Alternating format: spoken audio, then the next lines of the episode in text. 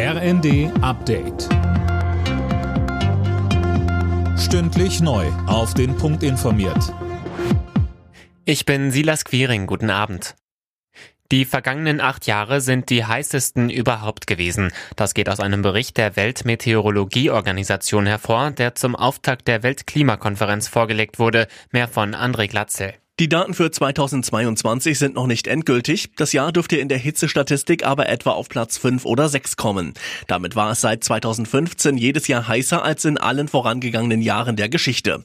Der Planet sendet ein Notsignal, sagte UN-Generalsekretär Guterres. Seit Ende des 19. Jahrhunderts hat sich die Erde um etwa 1,15 Grad erwärmt. Das hat zu Gletscherschmelze, Extremwetterereignissen und Anstieg der Meeresspiegel geführt. Nach der SPD haben auch die Grünen in Niedersachsen dem Koalitionsvertrag zugestimmt. Damit ist der Weg für die Neuauflage von Rot-Grün frei. Morgen soll der Vertrag unterschrieben werden. Am Dienstag soll Ministerpräsident Weil dann zum dritten Mal wiedergewählt werden. Die Innenminister von Thüringen, Brandenburg und Sachsen warnen davor, dass Rechtsextreme die Demos gegen die Energiepolitik kapern. Man sollte schauen, wer neben einem läuft, sagte Brandenburgs Innenminister Stübgen der Welt am Sonntag. Mehr von Tim Britztrup. Seit Anfang September gab es über 4400 Demos, die mit Energiepolitik, Krieg in der Ukraine oder Corona zu tun hatten. Pro Woche gingen mehr als 100.000 Menschen auf die Straße, meistens aber verteilt auf viele kleine Demos mit nur wenigen hundert Teilnehmern.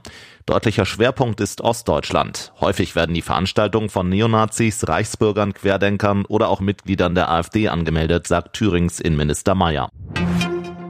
Am Morgen ist ein Passagierflugzeug in den Viktoriasee in Tansania gestürzt. An Bord der Maschine waren 43 Menschen. 26 Passagiere konnten bislang aus dem See gerettet und in Krankenhäuser gebracht werden. Grund für den Absturz war offenbar schlechtes Wetter. Alle Nachrichten auf rnd.de